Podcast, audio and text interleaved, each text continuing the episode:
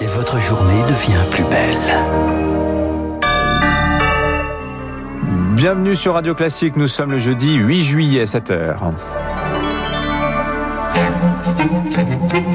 – 6h30, 7h30, la matinale de Radio Classique avec Dimitri Pavlenko. Et à la une ce matin, l'état de siège déclaré en Haïti après l'assassinat du président Jovenel Moïse. Hier, quatre hommes impliqués ont été tués, deux autres arrêtés selon la police locale.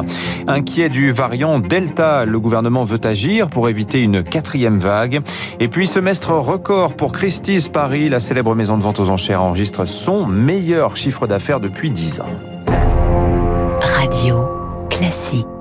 La une ce matin, Charlotte de Rouen, quatre hommes impliqués dans l'assassinat du président haïtien hier ont été tués, deux autres ont été arrêtés. C'est ce qu'indique la police haïtienne qui explique avoir poursuivi les membres du commando aussitôt après l'assassinat de Jovenel Moïse dans la nuit de mardi à mercredi. Une attaque menée par des mercenaires étrangers, ce sont les mots employés par le premier ministre sortant, Claude Joseph. Martine Moïse, l'épouse du défunt président, a été blessée. Elle est désormais hors de danger et hospitalisée en Floride.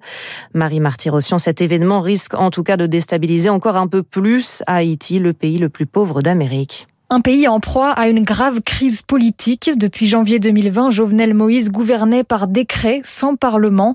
Des élections législatives et présidentielles devaient être organisées en Haïti, mais aucune date n'a encore été fixée. Jovenel Moïse, 53 ans, était au pouvoir depuis 2017 et contesté, accusé d'inaction face à la crise sécuritaire. Éric Sauret est avocat et spécialisé dans les institutions haïtiennes. Le message qui est envoyé est très très fort, c'est qu'il existe des personnes capables de porter atteinte aux autorités autorité haïtienne, capable de porter atteinte à la démocratie. Et puis ce qui menace Haïti, c'est déjà une instabilité politique, ça c'est clair, mais surtout une mainmise d'un camp politique qui croit dans la violence, qui croit dans les assassinats politiques et qui risque de prendre le pouvoir et de conduire Haïti vers une situation de terreur. Hier, la République dominicaine voisine a ordonné la fermeture de sa frontière avec Haïti. Dans ce contexte qui fait craindre un basculement vers l'anarchie, le Conseil de sécurité de l'ONU, les États-Unis et l'Europe souhaitent la tenue d'élections d'ici la fin de l'année. Et le Conseil de sécurité de l'ONU doit se réunir aujourd'hui en milieu de journée pour faire le point sur la situation. Les actions se multiplient à travers le monde. Paris dénonce un lâche assassinat, un acte odieux selon le Premier ministre britannique Boris Johnson. L'Union européenne, elle s'inquiète de la spirale de violence qui menace le pays.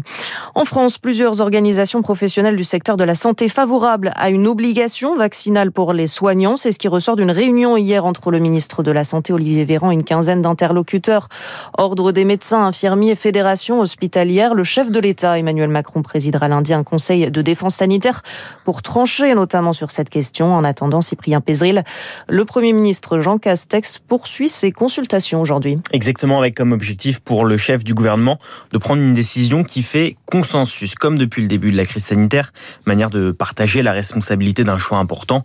Et les élus sont tous ou presque unis derrière l'obligation vaccinale des soignants, sont pour le Parti socialiste, les Républicains, l'UDI, le groupe Agir, ont des doutes, la France insoumise, et s'y oppose carrément le Rassemblement national, mais le parti de Marine Le Pen ne sera pas consulté cet après-midi puisqu'il n'a pas assez de députés pour former un groupe parlementaire. Jean Castex interroge aussi les élus locaux dans les départements, les régions, les communes, une force nécessaire pour l'organisation logistique. Et si l'obligation vaccinale ne fait désormais peu de doute, reste maintenant à en établir les contours.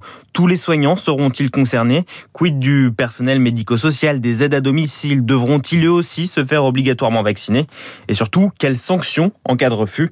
Après ces consultations, l'exécutif veut aller vite. Adoption de la loi au Parlement espérée avant la fin de l'été. Une précision signée Cyprien Pézril. 7h04 sur Radio Classique. Hubert Kawissin, condamné hier à 30 ans de réclusion criminelle par la Cour d'assises de Loire-Atlantique. Pour le quadruple meurtre de la famille Troadec à Orvaux, après 7 heures de délibéré, la Cour d'assises a retenu l'altération du discernement de l'accusé, lui évitant la peine maximale. Son ancienne compagne, Lydie Troadec, a été condamnée à 3 ans de prison, dont 2 ans ferme pour modification de scène de crime et recel de cadavres. Et puisque vous ne faites pas dans la rue, ne le faites pas sur les réseaux sociaux. C'est ce qu'a tenu à rappeler le tribunal tribunal hier aux jeunes condamnés dans l'affaire Mila. 11 des 13 prévenus ont été reconnus coupables de harcèlement en ligne. Des peines de 4 à 6 mois de prison avec sursis. La jeune Mila, 16 ans au moment des faits, avait été la cible d'injures, de menaces de viol, de mort des semaines durant sur les réseaux sociaux pour avoir tenu des propos polémiques contre l'islam. Eric Cuoche.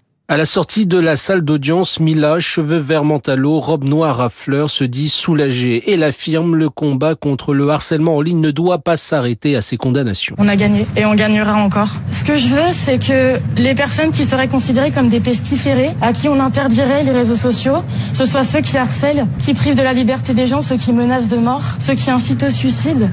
Et je veux plus jamais qu'on fasse culpabiliser les victimes. 11 condamnations en tout, non pour l'exemple, comme l'affirmait encore la défense, mais pour rappeler que la loi s'applique également aux réseaux sociaux, la distance, l'anonymat qu'offre Internet ne peuvent justifier de fermer les yeux sur des comportements répréhensibles.